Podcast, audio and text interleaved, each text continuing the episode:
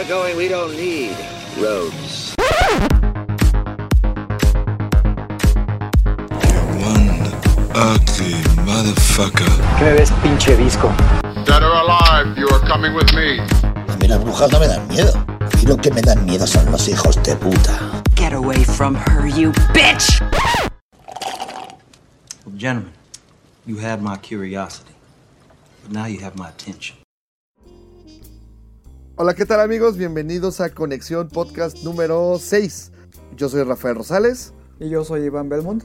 y esta semana tenemos muchísima información con respecto a películas que vimos este fin de semana. Bueno, que vio Belmont el fin de semana. Yo la verdad no vi mucho. Lo dediqué a una serie y este un par de películas. ¿Quieres empezar diciéndonos qué fue lo que lo que pudiste apreciar este fin de semana, Iván?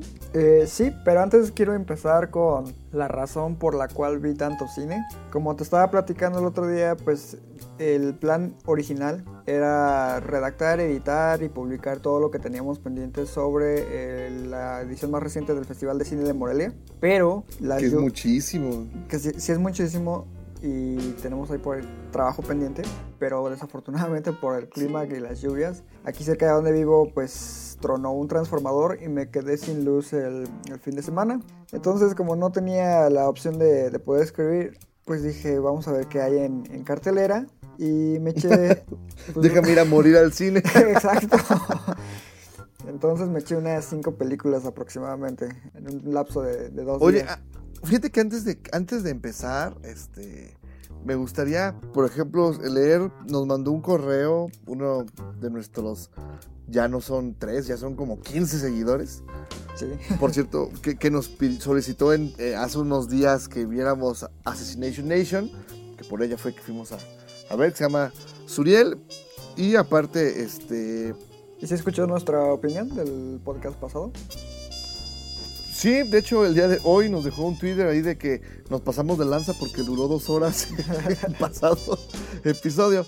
Pero bueno, tengo, tenemos otra, otra admiradora, fíjate, pura mujer, este que se llama Rocío Ayala.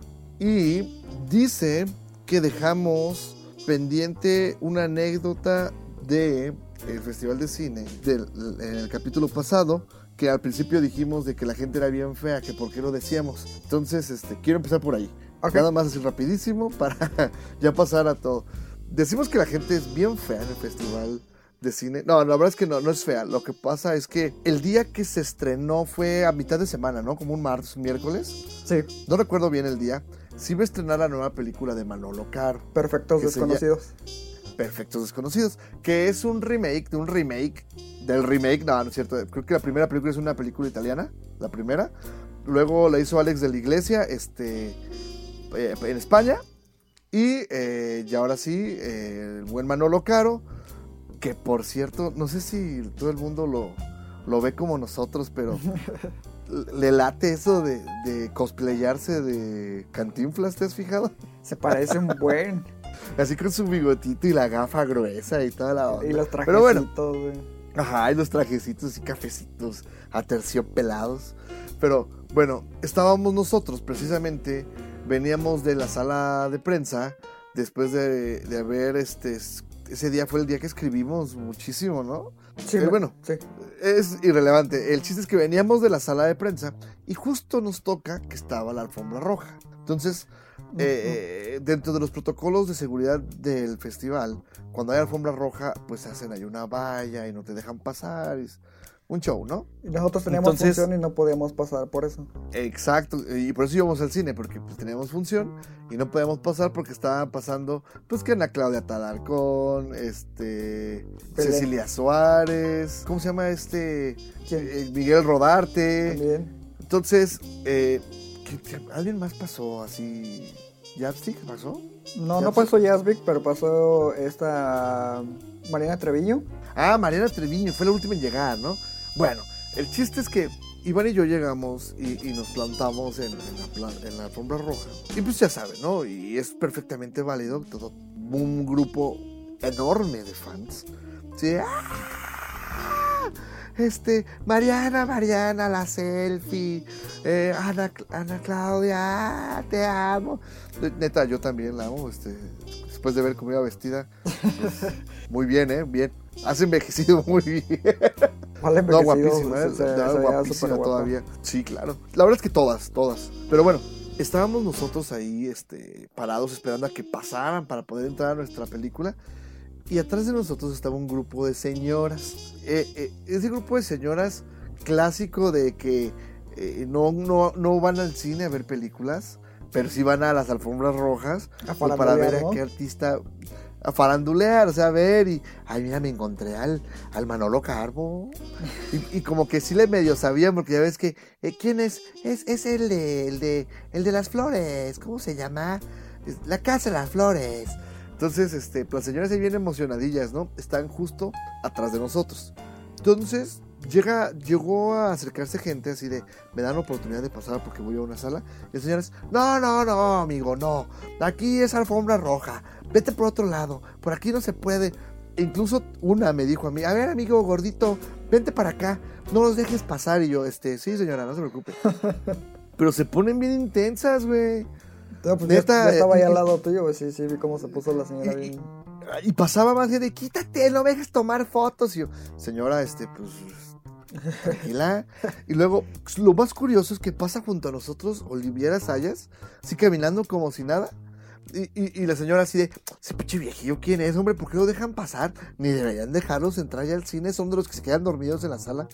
Y así de, chale, o sea, ese güey ha hecho más que todos los pendejos que tenemos aquí enfrente. Y la señora ahí menospreciándolo. Pero bueno, hay, hay mucho de eso siempre, ¿no? Cada, cada año en, en los festivales. También nos tocó al día siguiente. No hay duda de que México es un país más futbolero que cinéfilo. Sí, sin duda. Para, la, pa- para el estreno de Chivas, a la ma- ¿Tú has visto una alfombra roja tan llena de gente? Sí, con Quentin Tarantino. Bueno, güey, o sea, y Quentin, ¿no? Y a lo mejor cuando vino Guillermo del Toro, ¿no? También. No, hombre, pero para ver a los jugadores de Chivas, chale, o sea, está y un, y un operativo de seguridad como si hubiera venido el Papa, cerrando calles, y no, no, no, no mames. Pero bueno, este, esa es la anécdota. La verdad es que la gente de Morelia a veces sí pierde un poco como que eh, la cortesía hacia otras personas en, esos momentos de, de que pues tienen enfrente ahí a cualquier pelado que ven en la tele y ya sienten que es este el más famoso del mundo, ¿no? Y luego te encuentras a otros artistas o, o, pues ya sea actores, directores, productores extranjeros, que obviamente muy poca gente los conoce, y te los encuentras ahí sentados como si nada. Claro, de hecho, hace eh, unos festivales, creo que fue hace cinco o algo así. No recuerdo con exactitud, pero uno de los invitados era el compositor musical eh, Michael Nyman, que ha hecho la banda sonora, Ah. por ejemplo, de Gataka, que es una favorita personal. Y yo recuerdo claramente que, como bien dices tú, mm, había una alfombra roja o algo así, y todo el mundo ahí vueltos locos por, la, por el talento nacional. Y Michael Nyman, que pues es básicamente una leyenda, eh, estaba ahí tranquilo comprando eh, palomitas en la, en la dulcería y nadie lo pelaba. Y así de, "Ah, qué gracioso. Y ya se fue bien, se fue bien ¿Quién es, tranquilo con quién es ese güey? Exacto. Entonces nadie lo pelaba.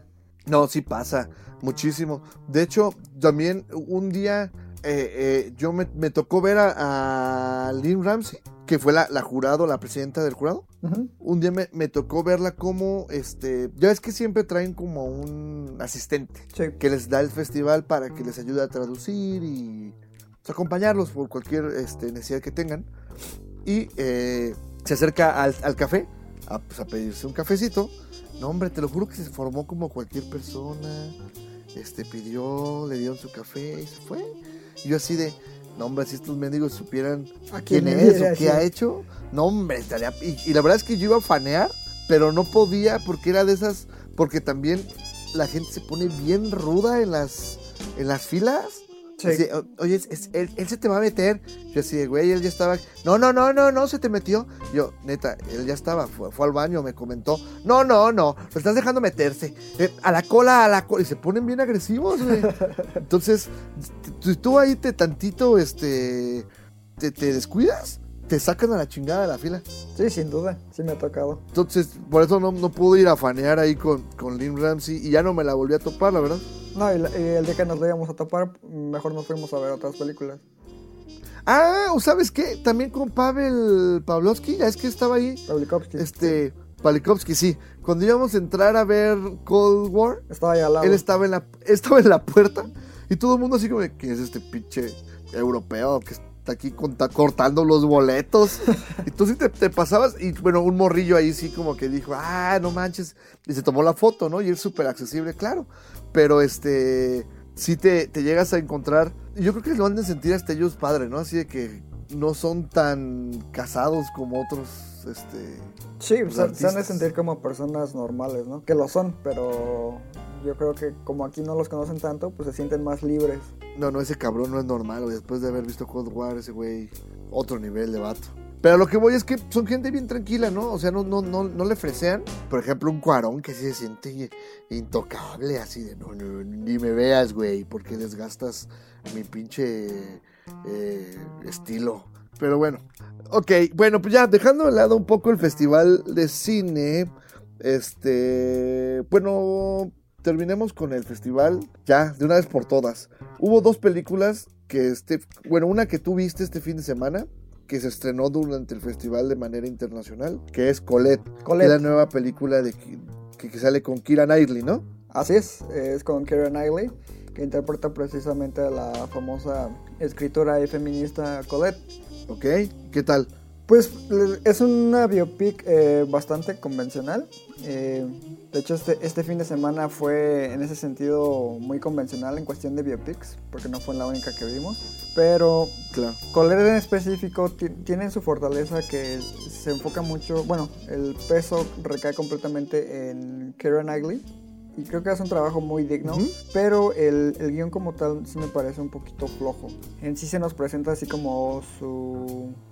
En su juventud, este, con la- que es una mujer pobre, etcétera, de, de clase baja, en la Francia de aquel entonces. Y tiene ahí una relación con, con un hombre ya ma- mucho mayor, que es interpretado por Dominic West.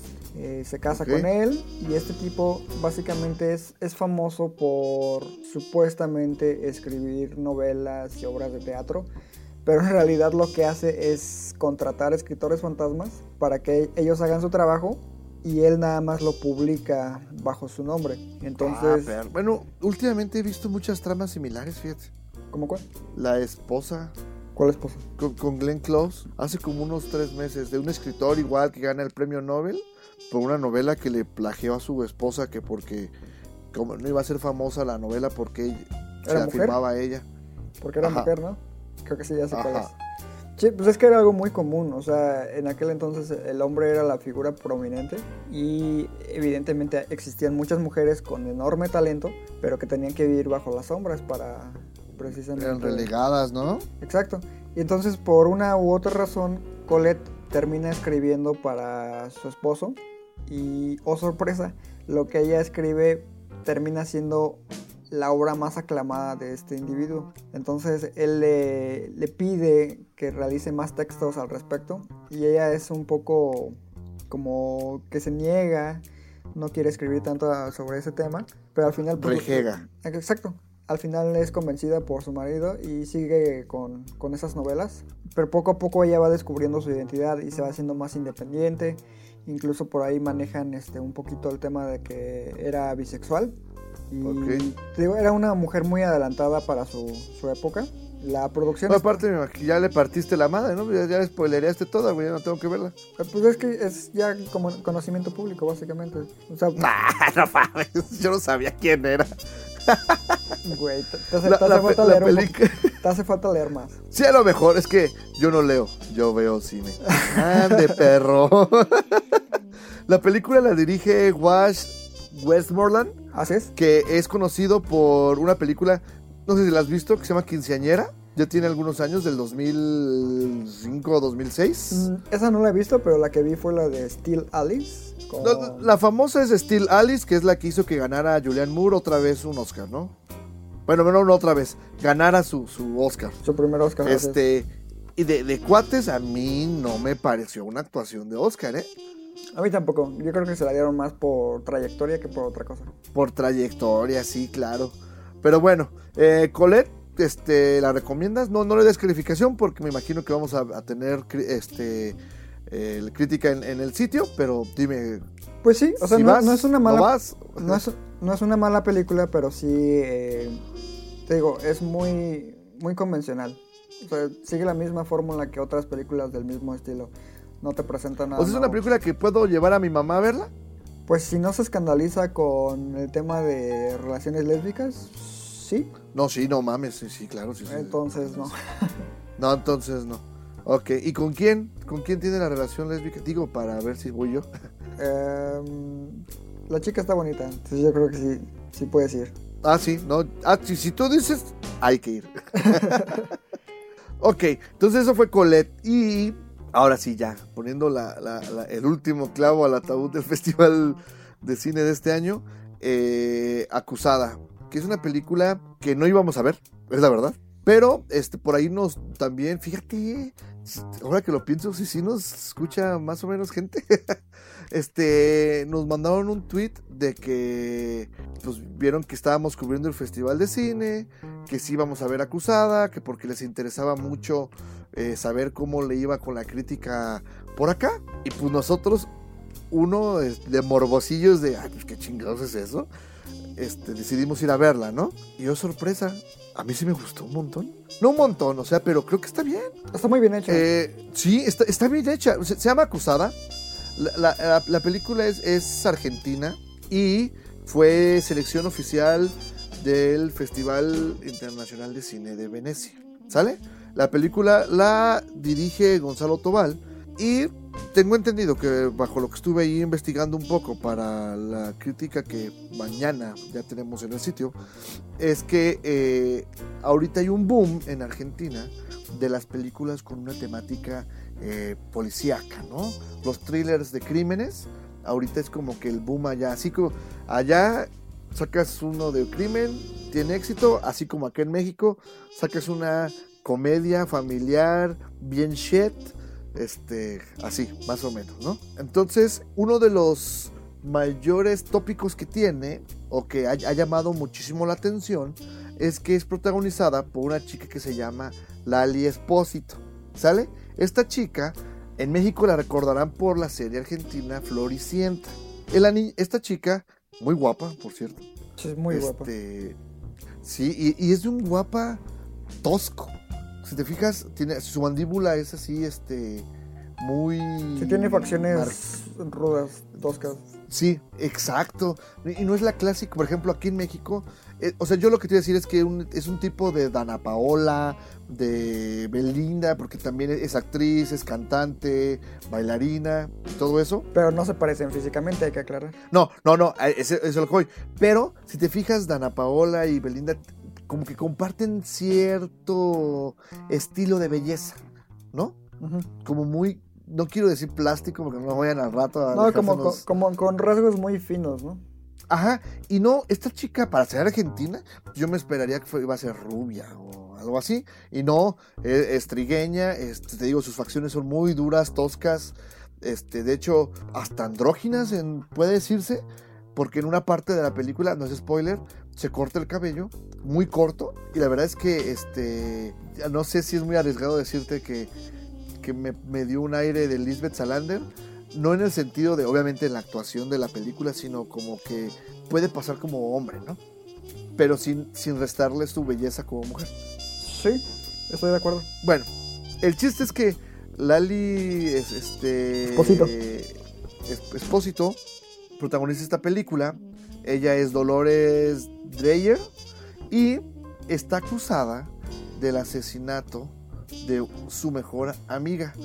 Y tiene un tiempo lidiando con, con esta situación. Y este, pues obviamente la película gira en torno tanto a su cansancio psicológico y el desgaste que le ha provocado a su familia, tanto emocional como económico, pues el, el llevar por tanto tiempo esta situación. Y se están enfrentando a los últimos momentos del juicio. Hasta ahí para no spoilerear. Porque tiene este, varios giros. De hecho, el, el mismo cartel te dice todos ocultamos algo.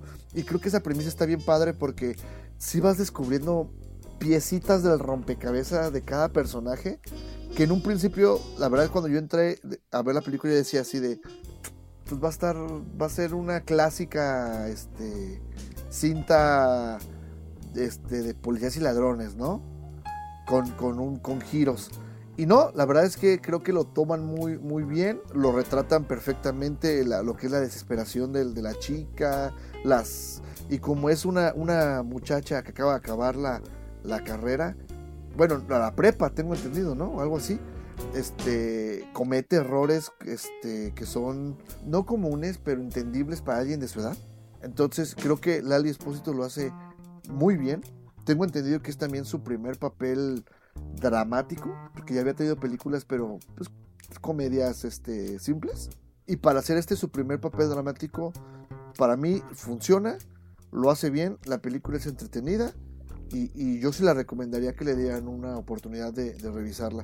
Es del poco cine argentino que llega a nuestro país, pero que creo que vale la pena. Claro, y aparte cabe la- eh, mencionar que tiene un pequeño cameo de Gael García Bernal en un rol muy interesante que está chiquito, pero lo que aporta a su personaje es como una especie de duda hacia No, nosotros. y aparte desencadena casi el, el final, ¿no? Eh, eh, lo que él aparece. Tienes razón, no me acordaba de, de que sale Leon- este, Leonel, quiero decir. Sigo Gael García. Y los papás de, de Dolores son Leonardo Esbaraglia y, e Inés Esteves, es la mamá. Son dos actores argentinos que cuando vean la película van a decir, ah, sí, los he visto en otro lado, seguro. Sí. Son- pero, pero fuera de eso, te digo, la película creo que vale mucho la pena. Tengo entendido que le ha ido en su país, le ha ido muy bien con la crítica. En el extranjero más o menos ha tenido ahí este, opiniones divididas. Y nosotros, o al menos yo que voy a escribir la, la crítica, creo que es un excelente ejercicio. Tiene detalles, como todo. Tampoco es como que sea la que vaya a ganar el Oscar a mejor este, película extranjera Porque esa va a ser Cold War. porque esa va a ser el Cold War. Pero este está muy bien. O sea, está bien. Creo que la puedes disfrutar un domingo sin problema. Sí, seguro. Ok, y con eso fue el- todo lo que pudimos apreciar de, de Acusada, que esta sí fue la última película que vimos durante el Festival Internacional de Cine de Morelia. Ahora sí, que este vino la resaca post festival, que este a mí sí me pegó bien duro, neta, yo ya no, no podía ver una pantalla más. Este, Es que si terminas asqueado de tanto cine. No asqueado de ver películas, sino De la sensación de estar en la sala encerrado. En la sala, exacto, exacto. Sí, sí, y, y fue por eso que dije, "Ah, a ver, serie. Ahorita le toca una serie, pero ahorita hablaremos más de, de ella hacia el final. Dime qué otras cosas viste tú en, en- en cine que tú sí te valió mal. Fuiste a encerrar a una sala. Yo sí, ya, pues o sea, no podía ver series, por lo que comenté al inicio, de que se fue, se fue la luz, o sea, me quedé sin luz. Y te digo, una de las películas que vi fue eh, Misión Submarino, que Ajá.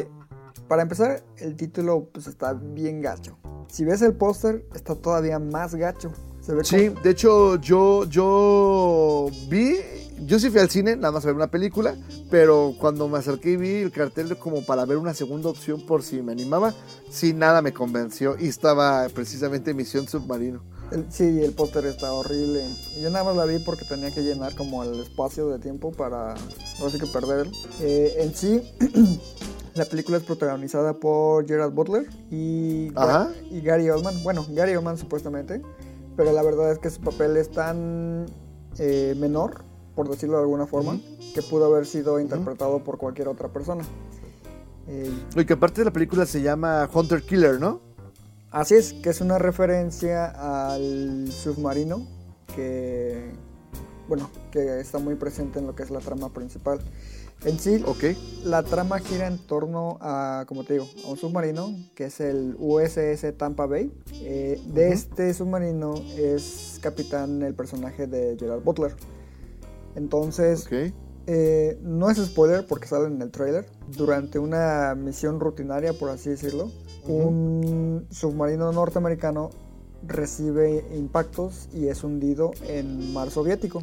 Entonces mandan al equipo de Gerald Butler a rescatarlo y en el proceso descubren que hay un complot en contra del presidente Que liberaron un megalodón. del Metal Gear. El chiste es de que te digo, hay un complot en contra del- del presidente y pues ahí ya es, la amenaza se vuelve mucho mayor y entonces eh, tratan como de resolver, ya sabes, los gringos son los salvadores del mundo, etcétera. Sí, claro. quieren salvar la situación eh, y pues ahí pasan una serie de desencadenantes que involucran a más personajes que no puedo mencionar mucho porque eso sí ya sería spoiler pero eh, lo que puedo decir es de que la película en sí es como de esas que veías usualmente con, con tu papá, no sé, en los fines de semana en, en el canal 5, así películas de acción. Pero me, me- me recuerda mucho a de Steven Seagal. Ándale, este, o sea, pudo ser fácilmente interpretada por, no sé, este... ah, Alerta Máxima 3. Steven Seagal. Es más, pudieron haber metido, no sé, a Jean-Claude Van Damme y hubiera sido el mismo resultado. este, la verdad es que a mí me gustó. Me, me gustó por el hecho de que me recordó a esas películas. Me la pasé muy que bien. no necesitas, no necesitas pensar tanto. No más llegas, te sientas y a ver putazos y órale. Exacto. Y lo padre es de que precisamente es una película que no se toma muy en serio y cumple con su cometido, que es, que es entretenerte. Está muy bien en ese sentido. Obviamente no es una película que vaya a ganar premios, que vaya a ser multitaquillera. Pero si quieres pasar un buen rato y no tienes nada que ver, pues es una excelente opción. Yo la pasé bien, tiene un buen manejo de suspenso. Esa sería yo creo que un, un cinquillo, tal vez un 6, pero es muy entretenida. O sea, de eso sí, No des calificación, güey. Vamos a esperar a que la critiques. es la calificación que le voy a dar. Ya- No, pues ya les spoilereaste, güey. Ya no te van a leer, chavo. No importa. ah, no, sí importa, güey. Recuerden que de todo esto que estamos hablando solo es así como que a grandes rasgos y las críticas las pueden encontrar en nuestro sitio que es conexión.com.mx con K y con X. Y este también pueden seguirnos en redes sociales que son Conexión MX, Instagram y Twitter. Y la neta nunca me acuerdo de la de Facebook. Que es Conexión Cine. Ah, Conexión Cine. ok, ¿qué más viste? Eh, bueno, la segunda película que vi ese día fue una mexicana que curiosamente es un remake de una película brasileña del 2006. Ok. La, la película que les estoy mencionando ahorita se llama Si yo fuera tú. Es dirigida por el hermano mayor del Chivo Lubeski. Se llama Alejandro Lubeski. No manches. ¿Él la dirige? Alejandro Lubeski la dirige. Exacto. Órale. Y precisamente a él lo vemos bien seguido en el Festival de Cine de Morelia porque es de los organizadores. Y usualmente lo... X. ¿Está buena o no? Güey, o sea, No, pues oye, déjame, oye, oye, un hablar. Un, O sea, un cabrón que, que me trae... interrumpes a cada rato y cómo quieres que te diga si está bueno o no. Tú así de, está bien verga o no. Te decía, la película es eh, dirigida por Alejandro Lubeski y la historia se centra en una pareja que es interpretada por Sofía Alexander Katz, que es la señora, Ujú. y el señor es Juan Manuel Bernal, a quien Ok. creo que no tengo que decir nada sobre él porque es muy reconocido en la industria del cine mexicano. Sí, él sale seguido, ¿no? Sí, sale muy seguido. Por ejemplo, una de sus más conocidas es el Callejón de los Milagros. Ahí sale él. Ándale. Entonces, te digo, si yo fuera tú, se enfoca en esta pareja y por una razón que no explican a fondo, cambian de cuerpo. O sea, es, es una película que ya hemos visto en múltiples ocasiones, eh, tanto en cine francés, tanto en cine gringo, en cine brasileño, que es en la que se está basando. Él es, Es como un- la de Rob Schneider. Similar, es muy similar, muy, muy, muy similar. Ok. Nada más que pues aquí es en- entre una pareja.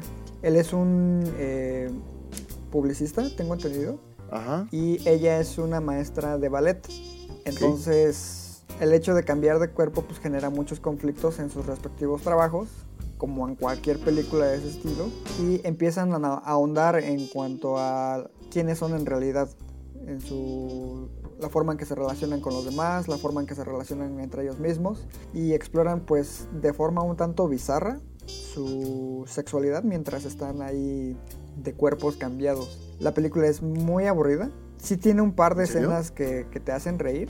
La verdad es que si no fuera por la actuación de Juan Manuel y de Sophie Alexander, la película sería un, un completo desastre. Ok, pregunta. Hasta ahí donde vas, una pregunta. Eh, la, la película, ¿tú, ¿tú la ves que haya sido, o, eh, o sea, es comedia, es comedia romántica? Hasta cierto punto sí. ¿O, o lo ves más como un drama? No, no es un drama. No, no es un drama. O sea, la tonalidad es ligera, o sea, trata de ser más graciosa. Exacto. Es más orientada a la comedia. Es comedia con poquitos tintes dramáticos. Pero no están muy bien manejados. Tiene un humor chusco ahí que no termina por cuajar. Pero en sí, pues lo que la mantiene a flote son sus dos protagonistas. O sea, fu- fuera de eso, la película es bastante intrascendente. Honestamente, no la, no la recomendaría. Eh, creo que hay mejores exponentes de este tipo de, de trama. Como la que tú mencionas de Rob Schneider, me parece mejor. O sea, más, más, al No menos es más graciosa. Pero sí. Sí, la- no, yo, bueno, yo no la recomendaría. Para ser. y, y- y- y, por ejemplo, te iba a preguntar, es hora del versus. Fight! Malacopa versus... Híjole. si yo fuera tú. Yo creo que ahí gana si yo fuera tú. Bueno, pues ya, bueno, ya, ya. Es que, o ya sea, es algo, ¿no? si yo, si yo fuera tú, es mala, pero no es tan mala como mala copa. ¿Es película de camión? ¿Te parece? Sí, sin problemas. Ok. Pues para verla un día que vaya de viaje, la tenga. Seguramente ahí la vas a encontrar y va a pasar sin plena ni gloria. ¿Y qué otra cosa viste? Otra que vi, eh, que de hecho esa sí me gustó mucho y creo que es exclusiva de, de Cinemex. Es este, lo- Ok. Los sonidos del corazón le pusieron aquí, pero en inglés se llama Hearts Beat Loud. El- la película es dirigida por Brett Haley. En Ok. sí, su trabajo para mí sí es un poquito desconocido. La verdad es que no lo, no lo conocía mucho. Pero la película que te menciono es protagonizada por Nick Offerman, que sale en Parks and Recreation. Ok. Y sale una actriz muy joven que se llama Kirstie Clemons, además de Toni Collette, la mamá loca de, de Hereditary, si lo ubicas. Ah, claro, claro, sí, sí, sí. Salen ellos tres. En sí, la historia se centra en el señor, que se llama Frank Fisher, y su hija. Su hija es Sam Fisher. Estos dos personajes perdieron recientemente a su mamá y, bueno, la mamá de la chica y esposa del señor. Ellos son muy amantes de la música, ¿no? El señor tiene ahí lo que es una tienda de, vinilos. El señor vende vinilos. Y cuando su esposa vivía, eh, tenían una banda. Entonces, desde que la señora falleció, el señor siempre ha intentado como inculcar el deseo y el placer de, de escuchar y hacer música a su hija. Y su hija es así, tiene el talento, pero le interesan otras cosas, ¿no? Como suele pasar en cualquier familia. Claro. El chiste es de que el señor por ahí un día, junto con su hija, que estaba de humor, le sigue la, la pista, por así decirlo, y crean una rola muy bonita. Al señor la considera tan buena que la sube a una plataforma digital y empiezan como a obtener bastantes reproducciones y seguidores y se empiezan a hacer medio famosillos dentro de su entorno. Ok. Entonces el señor ahí como que se le mete el gusanito y a fuerzas quiere hacer lo que es una, una banda con su hija. Y pues entra el conflicto de lo que la hija quiere y lo que el papá quiere. Y creo que se maneja de una forma muy interesante, eh, tierna, dramática, pero sin llegar a, a los extremos. Todo, se, todo se maneja muy, muy sutil. Y la verdad es que es una película que yo sí recomiendo mucho. Se me hizo muy muy bonita. Tiene buena dirección, tiene buenas actuaciones y en específico pues tiene una buena banda sonora. Está muy interesante. Y solo podemos encontrarla en Cinemex. De momento, así es. Ok. Oye, hablando de Cinemex, es comercialote, no sé si, si decirlo.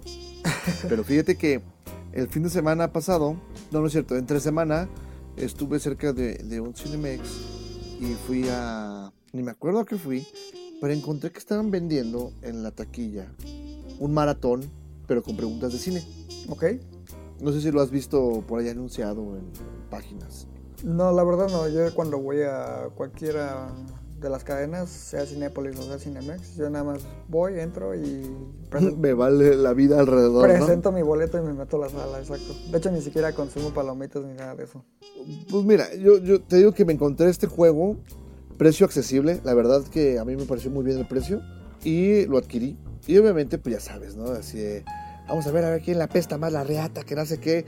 Y este, con el doctor Cinema nos retamos, juntamos ahí un grupillo de gente, de, de amigos que creemos que, que les podría llamar la atención el, el juego. Muy bien, ¿eh? Hay unas preguntas muy fáciles, pero hay unas bien cabronas. La verdad es que les recomiendo que le den una checada. Si les gusta mucho el cine y tienen varios amigos que les gusta, creo que es una compra obligada para echar este, ahí la, la reta de conocimiento. Está, eh, está padre. Cinemex, si nos estás oyendo, mándanos unos para rifarlos. este, pero, pero muy bien, la verdad es que está padre el juego. Ahorita que dijiste Cinemex, no quise dejarlo pasar. La verdad es que vale mucho la pena. Después ahí echamos la reta tú y yo para enseñarte qué cuero salen. Que seguramente vas a perder, pero, pero bueno. Ah, ok, ahora sí. La película de la semana. Aquí en este momento, de hecho, iría una cortinilla, ¿no? Así.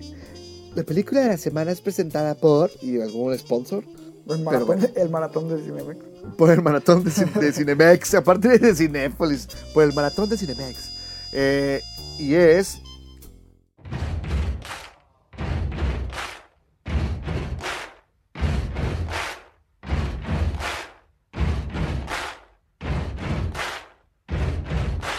Cuando se anunció hace años que Sacha Baron Cohen estaba en pláticas para interpretar a Freddie Mercury, me voló la cabeza, así, ¡pah! Porque sí tiene un parecido este, muy fuerte. Bárbaro, eh, diría el- yo. El, el actor con, con, el, con el artista, ¿no? ¿Qué pasó después? Tu, o sea, tuvo acercamiento con la banda. Parece que tuvieron problemas ahí, este, de... No, pues se supone que ya estaba contratado y de hecho eh, estaba tratando de conseguir a pesos pesados de la industria tanto para escribir el guion como para dirigir la película. Sasha, Bar Baron Cohen quería interpretar a Freddie Mercury. Ajá, sí. Y te digo, él tenía la- toda la intención de hacer un proyecto lo suficientemente bueno. Eh, de hecho, tenía ya contacto con, por ejemplo, David Fincher. Le ofreció ser el director de esta adaptación. David Fincher por ahí dijo que pues estaría tal vez interesado si estuviera el guion correcto. Entonces, este, también se mencionó, bueno, se barajó creo que a Aaron Sorkin y a otros eh, guionistas. Eh, después de que se cayó la opción David Fincher, buscaron a Stephen Frears, que también es muy bueno. Eh, pero poco a poco se empezó a apagar el proyecto por presión de, la, de los que quedan de la banda. De que no les estaba gustando el enfoque que Sasha quería darle a la película. Y bueno, ahorita hablaremos de eso. sí. Y pues Sasha terminó por decir, ¿saben qué? Ahí están sus cosas, muchas gracias, nos vemos. Y, Tengan suerte con su pinche película. y lo peor es que sí están teniendo suerte, güey. No, no, no, ahorita vamos a hablar de eso. Pero bueno, cayó en manos de Brian Singer. Pero según yo tengo entendido que Brian Singer ni siquiera terminó porque también tuvo problemas ahí este, creativos con la banda. Pero en todos lados aparece que él las dirigió. No, no fue por problemas creativos, fue por el escándalo sexual en el que se vio envuelto, de que, Ah, claro, tienes razón. de que salió una persona... Con un chamaco, ¿no? Ajá, que según lo acosaba, que no sé qué, y como ya está ahorita lo de la doble moral en Hollywood, pues a cualquiera que lo acusen de eso lo corren de cualquier lado. Pero, pues fíjate que al final de cuentas, pues le respetaron según yo. Porque sí, este, aparecen créditos que él fue el que dirigió la película. Ajá. Pero, Pero bueno, esto fue, eso fue el, el- ah, no, te ibas a decir algo, dime. que fue, antes no fue un caso similar como con Zack Snyder y Josh Whedon, que le terminó por desmadrar la película. Pues no sé, güey, pero eso será ot- otro podcast especial de cómo desmadrar una película. Eh, el chiste es que esto fue un poco de contexto, porque la película obviamente de la semana, y no lo vamos a negar porque eh, eh, fue la taquillera del fin de semana, todo mundo fue a verla, y quien no ha ido a verla, va a ir a verla. Se ha hablado de que se iba a estrenar la película durante un rato, y seguramente se va a hablar de la película por otro rato. Y nos referimos precisamente a Bohemian Rhapsody, que es la película que aparentemente retrata la vida del vocalista Freddie Mercury, del vocalista de Queen, y que, eh, como todo mundo sabemos, era un señorón, súper respetado, y que aparte, pues, este, yecuates, yo ni sabía cómo se llamaban los otros tres güeyes. O sea, para mí Queen era Freddie Mercury. Mercury, exacto, yo estoy igual que tú. Y como yo había un chingo, güey. O sea, ya ahorita, to- porque ya debajo de las piedras salieron fans de. Yo escuchaba a Queen desde la cuna. Sí, güey, neta, no sabías ni cómo se llamaban los, tres, los otros tres vatos. Este. Por ahí un güey hasta me dijo: Pues que no. Robbie Williams era el vocalista de Queen. Y yo, mames, dame una patada. Dame, mira, mira, me voy a abrir las piernas. Dame una patada, güey. O sea. No mames, o sea, y si hay quien te dice eso, güey.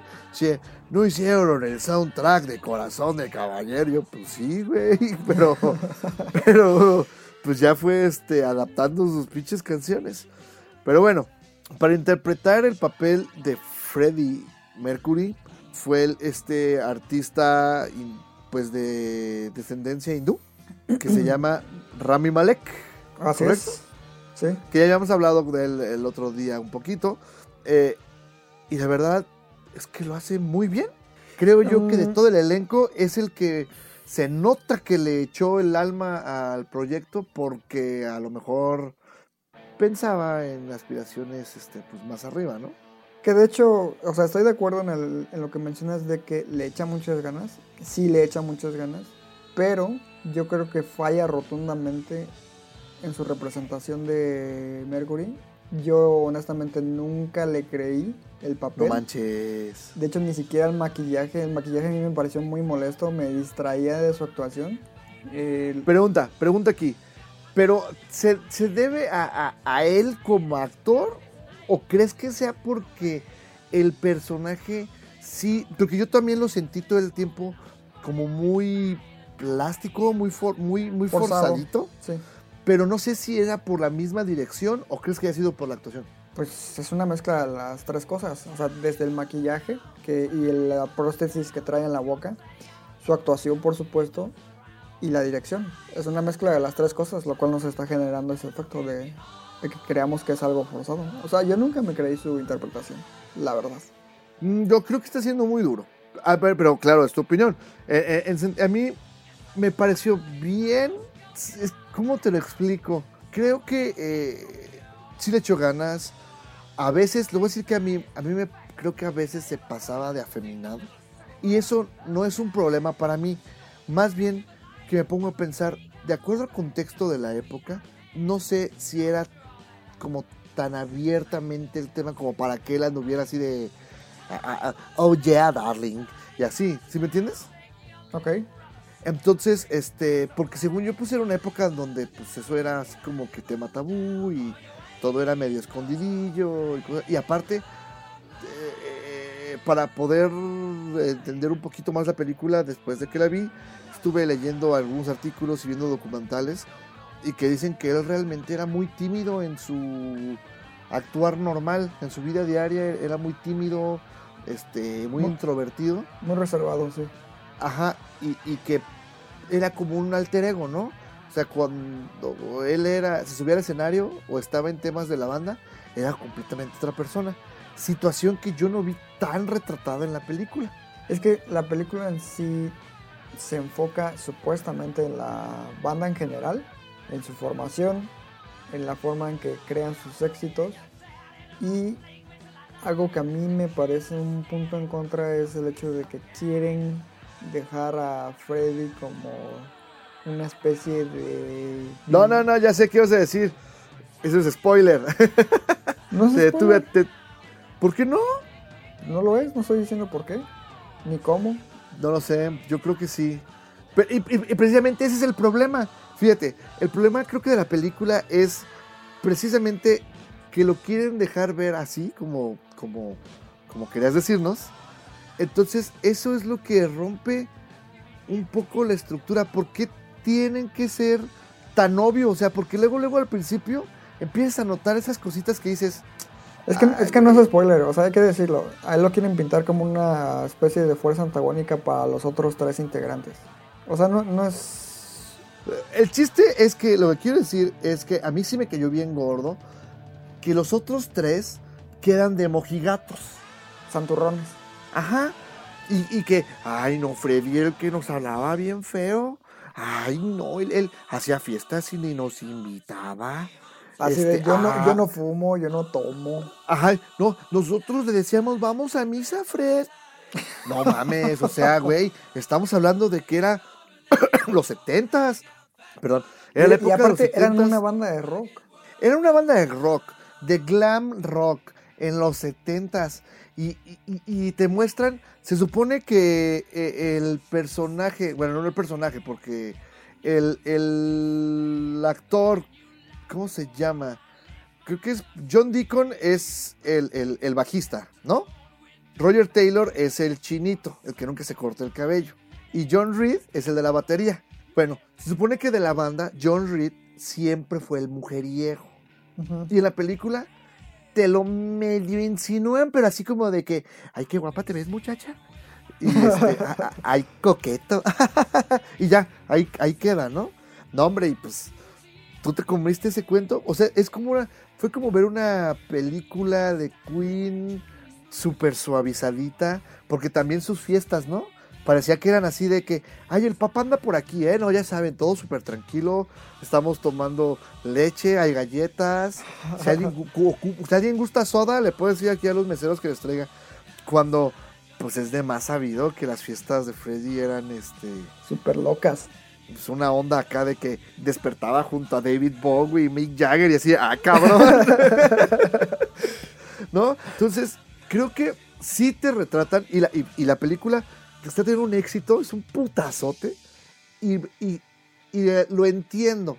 Y es porque todo mundo, no hay nadie. Y quien te diga que no conoce una canción de Queen, está mintiendo. Todo mundo conoce una canción de Queen. Y como hace ratito te dije, pero nadie conoce muy bien, o a la gran mayoría no conocen muy bien, pues cómo estaba la onda detrás de la banda, ¿no? Cómo se formó y todo esto. Y esto ha hecho que pues la gente, hacer una película con una trama tan accesible, pues la gente la está consumiendo y conozco a alguien que ya fue tres veces a verla. No manches, ¿en serio? Sí, en serio. Y pero la verdad es que no es una buena película, es un excelente producto comercial para reintroducir a la banda, que estoy seguro que no ha de tardar a sacar este sus villancicos de Queen con Justin Bieber y Justin Timberlake o algo chingadera así, ¿no? Pero porque yo siento que la banda dejó de lado un poquito a Freddy y trató de relanzarse. Eh, sí, o sea, sin duda. Precisamente por eso el proyecto más ambicioso que era el de Sasha Baron fue descartado desde un inicio porque a ellos y a sus intereses no les convenía. Exacto, porque Freddy era un personaje este, del que le puedes eh, pues rascar mucho, o mejor dicho, sacar eh, muchísima carnita. Y, y, ¿Sabes- por sabes- ejemplo, ¿Sabes qué siento que fue esta película? Siento que es la versión de Jobs de Ashton Kutcher. eso es justo lo que te iba a decir.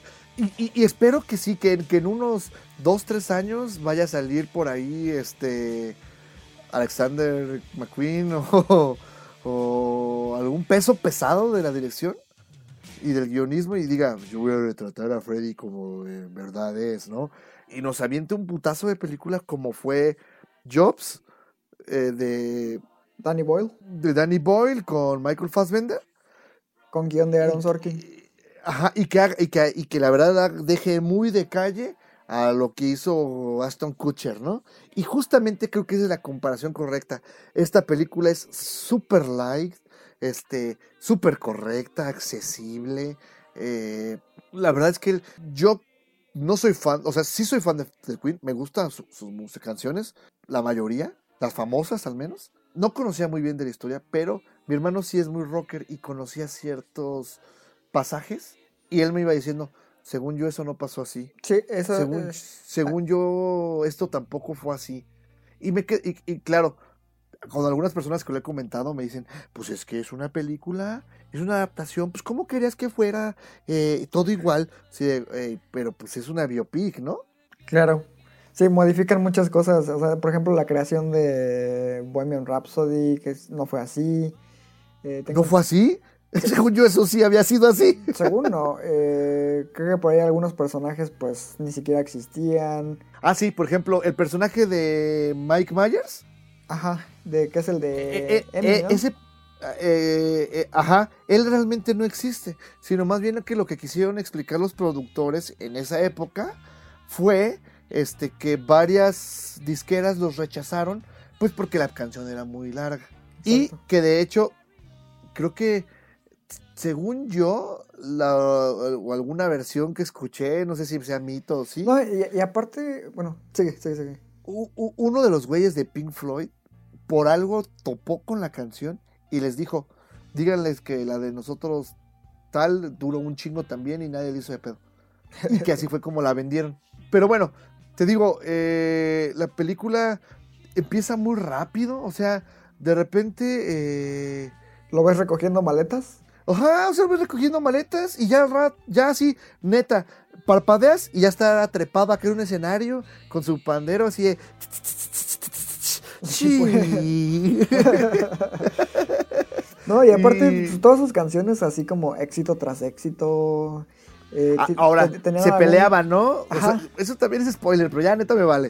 O sea, tienen conflictos en el guion así de, este, ¿qué, qué greñas tan largas traes, Fred? No, pues te vale madre, pendejo. Ah, sí, puto, pues órale un tiro. Y de repente llegaba otro y, oigan, este, espérate, no, no se peleen. Se me acaba de ocurrir, este, we will rob you. What's Sí. the lyric? Y, ya, y ya así se dejaban de pelear porque se inventó una canción un güey y eso arregló todo, ¿no? Sí, exacto, y eso pasa varias veces. Sí, o sea, de hecho prácticamente con todas las canciones. Por eso no hablemos más de la trama. Como dices, pues es algo ya sabido, pues ni tanto, güey, porque eh, te digo que le fueron retazos de, de cosas que ahí mal pegados. Por ejemplo, también este el tema de su sexualidad, pues todos sabemos y a, a nadie le apena porque él es don señor eh, Freddie Mercury. Sí, Él claro. está más allá de esas cosas y como que siento que de cierta forma, ta- en tanto en el guion como en la dirección, tuvieron miedo de Sí. tocar el tema. O sea, dijeron, hay que tocarlo pues para que Todo- no todo- digan que no lo tocamos. Es muy sugerente todo, o sea, creo que recuerdo hay una escena donde se cruza con un individuo en X lado, como que le tira la onda así con la mirada. Y, y Mercury se queda así como, mm, ¿voy con él o no voy con él? Asustadillo, ¿no? Así de, Ajá. ¡ay! O sea, sí, sí es súper ridículo ese tipo de, de actitud por parte de un hombre como era Freddie Mercury. Entonces estoy seguro Ajá. de que eh, si hubiéramos visto, no sé, a Sasha en este, en ese mismo... Oh, Sacha No, dicho, se la abalanza. Bájate. Aquí. Pero mira, eh, aparte hay muchísimos temas que no tocan. Por ejemplo, si fue una buena biopic, ves poquito de su infancia en Zanzíbar, ¿no? Si fue una buena biopic, te explican el por qué rechazar su nombre real, que era Farrokh Bulsura, ¿no? Y más de su conflicto con su papá. Porque si te fijas, eso es como una línea que, que, que van presentando siempre poquito, poquito, poquito, poquito y al final, ahí vamos a cerrarlo pues. Sí. Entonces, ma, igual lo de la, la chica esta, la que fue el amor de su vida, Mary. Que es interpretada por Lucy Boynton, guapísima. Guapísima, güey, sí, güey.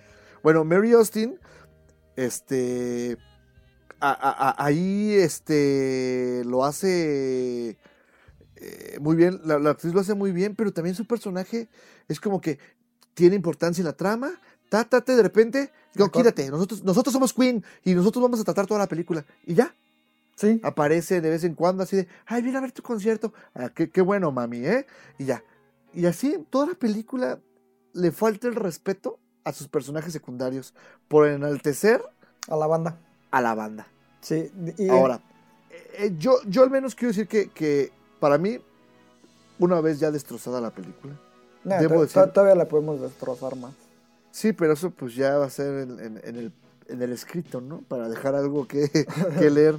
Ahora, aquí va. Eso es desde mi punto de vista, digamos, objetivo, ¿no? La realidad es que la disfruté mucho. Yo no, no, yo, yo sí, Ah. la, cada que pasaba esto de que resolvían todo como por arte de magia, ¿te acuerdas del capítulo de, de Los Simpson donde le preguntan a alguien, ¿y cómo ocurrió esto? Y dicen, un hechicero lo hizo. Así, Así lo sentí. ya, ya, ya, ya. No, y, y aparte, la verdad es que a mí, te repito, a- yo sí la disfruté muchísimo.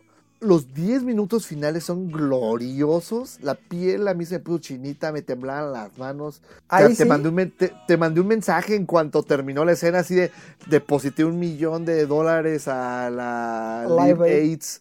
Sí, así, güey, ya alimenté un chingo de niños. Este, pero, y, y- y la verdad es que con algunas personas que he estado comentando la película, me dicen, ay, pues sí, lo que tú dices a lo mejor sí es cierto, pero escuchar las canciones de Queen bien perrón en el cine, vale el boleto. Y aunque es cierto, creo que esa no debería ser la justificación. No, y aparte otra de las justificaciones que a mí me dijeron es de que, no, pues es que no era de que se enfocaran en Fredu, sino que se querían enfocar en la banda. Y si de, güey, se podían haber enfocado en la banda, pero haberlo hecho de forma correcta, haberlo hecho bien, con un buen guion, con buenas actuaciones.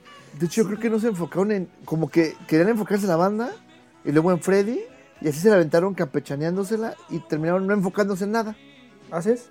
Y precisamente el momento que tú dices que, que es donde resalta en los últimos 10 minutos es porque se enfocan en ellos como banda.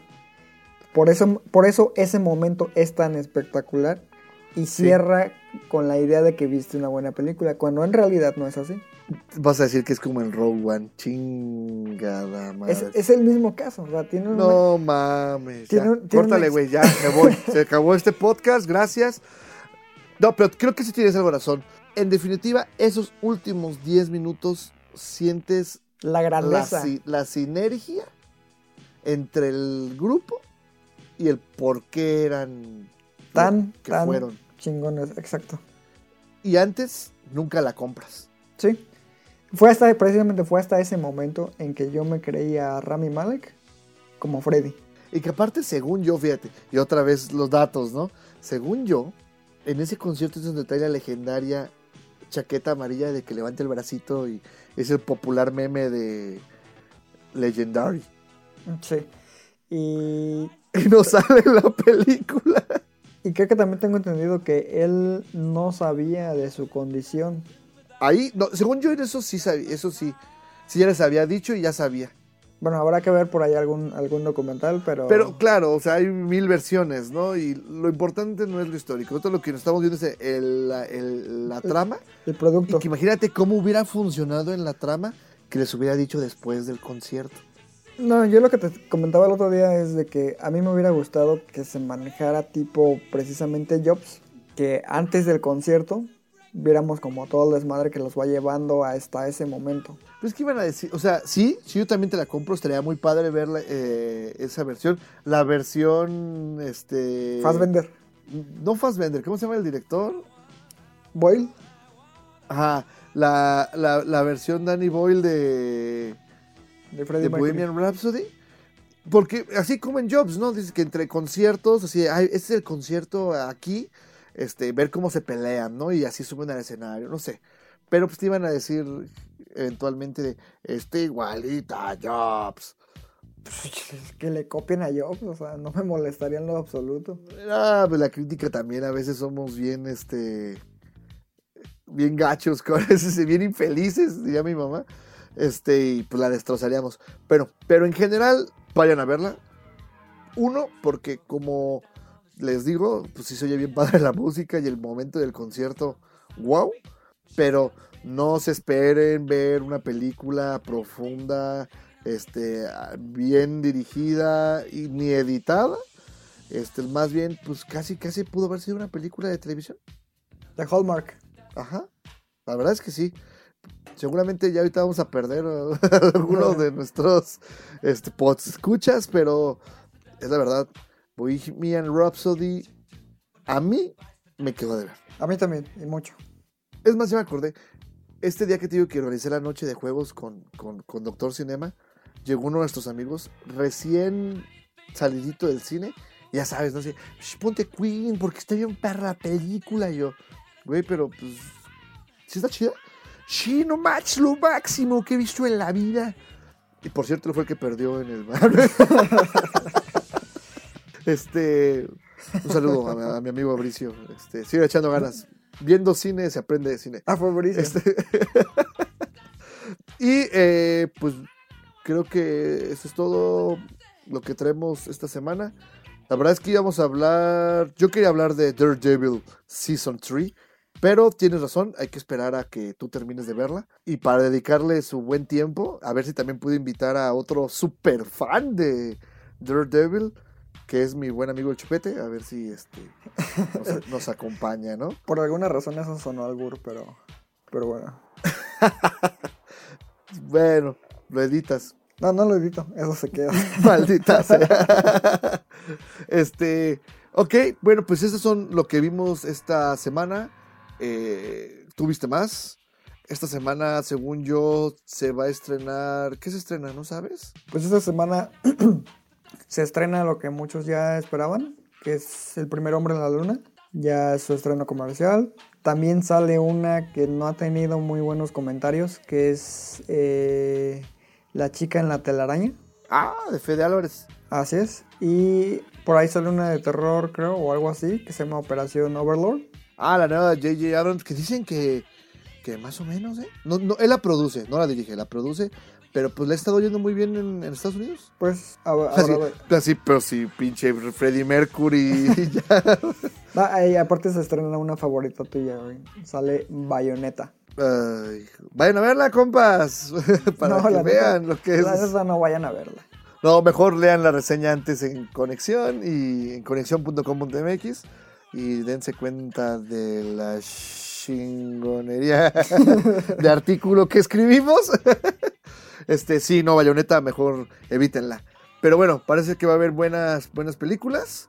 Por lo tanto, pues hay que acabar todo lo del festival, que hay que todavía material para subirse, para poder empezar a escribir este lo nuevo que, que ya está saliendo. Bohemian Rhapsody, ¿cuándo tenemos la crítica? ¿Sabrá usted, señor editor? Eh, mañana. Ah, macho. Bueno, mañana martes. Eh, hoy martes, que ustedes van a estar escuchando el podcast porque lo grabamos los lunes por la noche y se publica los martes. Entonces ya entrenando el podcast, ya pueden revisarla, de hecho. Y también acusada, también este, la vamos a tener. Y yo creo que por ahí otra. Este, y pues bueno, esto fue eh, Conexión Podcast por, por esta semana. Les agradecemos mucho escucharnos. Por ahí, así te dije, ¿no? Que hace ratito nos mandaron un tweet de ¿por qué dura tanto? Yo sí, es que fue especial. fue, un- fue un 2 por 1 Pero bueno, ya regresamos a nuestra duración normal. De una hora. Eh, de una hora. Les agradezco mucho a todos los que nos siguen. Por favor, mándenos sus comentarios, preguntas, este, anécdotas. Todo lo leemos y Claro. lo apreciamos. Y también ya nada más para agregar, eh, nos pueden también encontrar también en lo que es eh, Google Podcast para aquellos que tengan Android y que no usen ni Apple ni Spotify, porque si hay personas que no utilizan ninguno de esos Claro, servicios. claro. Eh, también vamos a estar subiendo este contenido a YouTube para que pues si se les hace más fácil escucharlo ahí también esté disponible. Y bueno, como bien dices tú, cualquier comentario, queja u observación que deseen hacer, pueden hacerlo a través de cualquiera de estos medios. Es correcto. Ustedes nos hacen crecer, amigos. Y sobre todo, pues decirles que, como ya también decían, va- vamos a tener el podcast en, en YouTube, en el canal de, de Conexión. También ya estamos por ahí preparando próximamente eh, sorpresas para, para ustedes y pues para mantenerlos este, lo mejor informados. ¿Sale? Entonces, pues les agradezco. Yo soy Rafael Rosales Y Yo soy Iván Belmont, y recuerden que amamos el cine. hasta la próxima.